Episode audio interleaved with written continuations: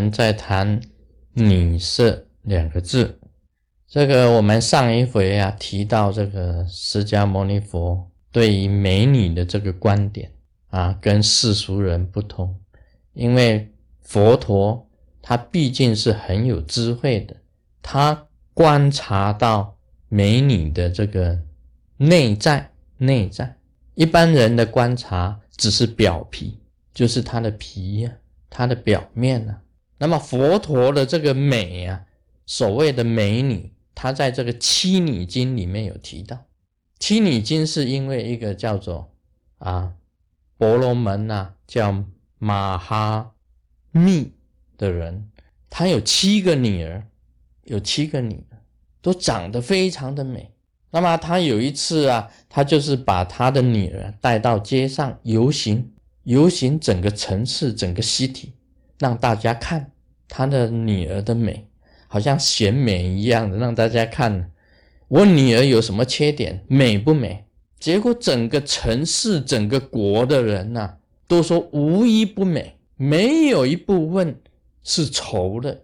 哇，这个就是可见，这个这七个女儿啊，都是美如天仙，像七仙女，刚好是七仙女一样的那么美。这个马哈密啊，就带到佛陀那里，跟佛陀讲，他的女儿都是很美的。啊，释迦释迦牟尼佛并没有讲他的头发是猪毛啊，啊，眼睛是南木内啊，南木内就是那 啊玻璃珠了啊，他的脸呐啊像月亮啊，月亮不太好，应该像什么呢？糟糕，想不出来啊，讲他的身材呀怎么样了？佛陀并没有讲。佛陀只是讲他的观点，对美女的观点啊。那个马哈密问佛陀：“我的女儿美不美？”佛陀讲，他眼中的这个美女是这样子的，她的身身材啊，身材啊很端正，身材很端正。那么他的嘴啊，讲出来的话是很柔软的。是善语的，是正语的，那么没有一句话是虚假的，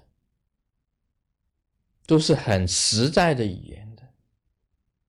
而佛陀讲啊，而且这这个小姐本身的意念呢是非常清净的，她没有不好的念头的，没有邪思，没有恶行的。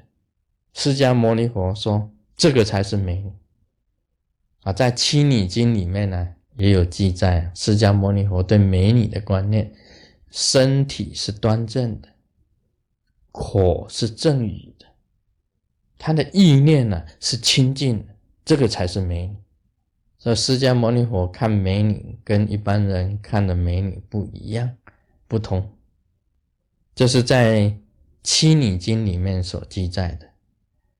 啊，关于女色方面，我提到，我们男的行者不一定是排斥啊，说那个这个女色并没有排斥，因为女色也是众生，他们一样可以学佛，一样可以学佛，一样可以修行。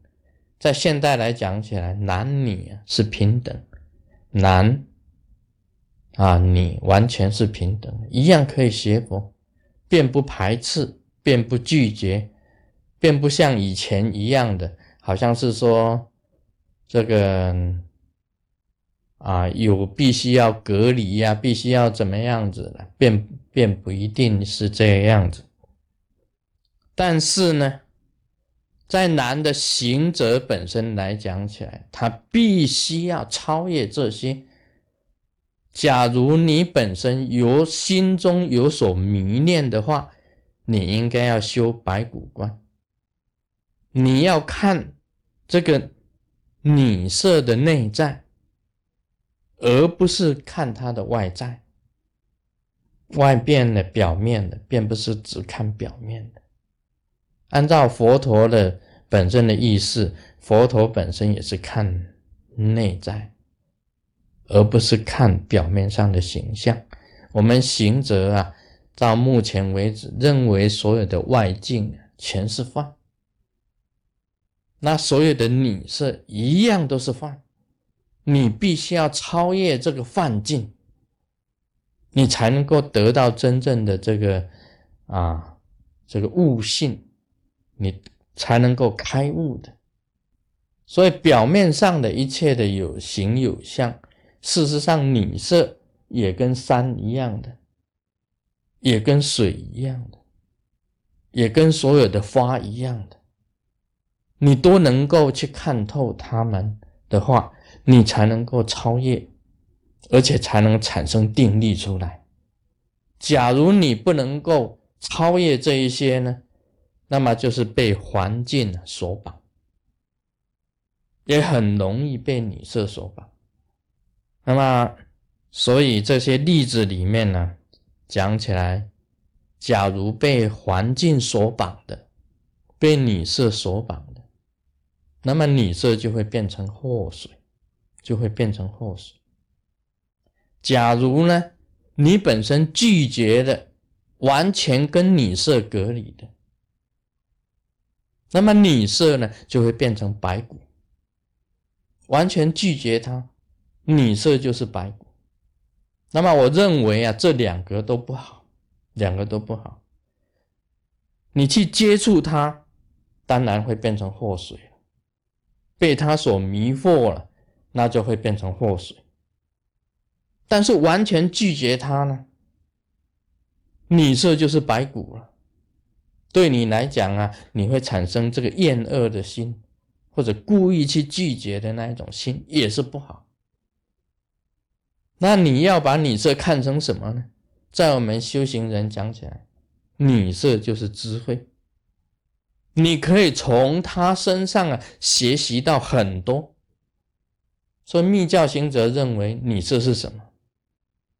是一种智慧，是一种智慧。为什么？因为你从他那里呀，你可以学习到一种超越嘛，更高超的嘛。你可以跳出跳出这个女色的范围嘛，你可以观察他嘛。你得到的是更高的智慧嘛。所以女色是什么呢？在密教行者眼中，就是一个智慧，它是智慧。所以你看啊。它也不是祸水，也不是白骨，而是一种智慧。这个你必须要很仔细的去想，你才能够知道这个女色本身呢，是一个很最高的一个智慧。啊，今天就讲到这里。Om Mani Padme Hum。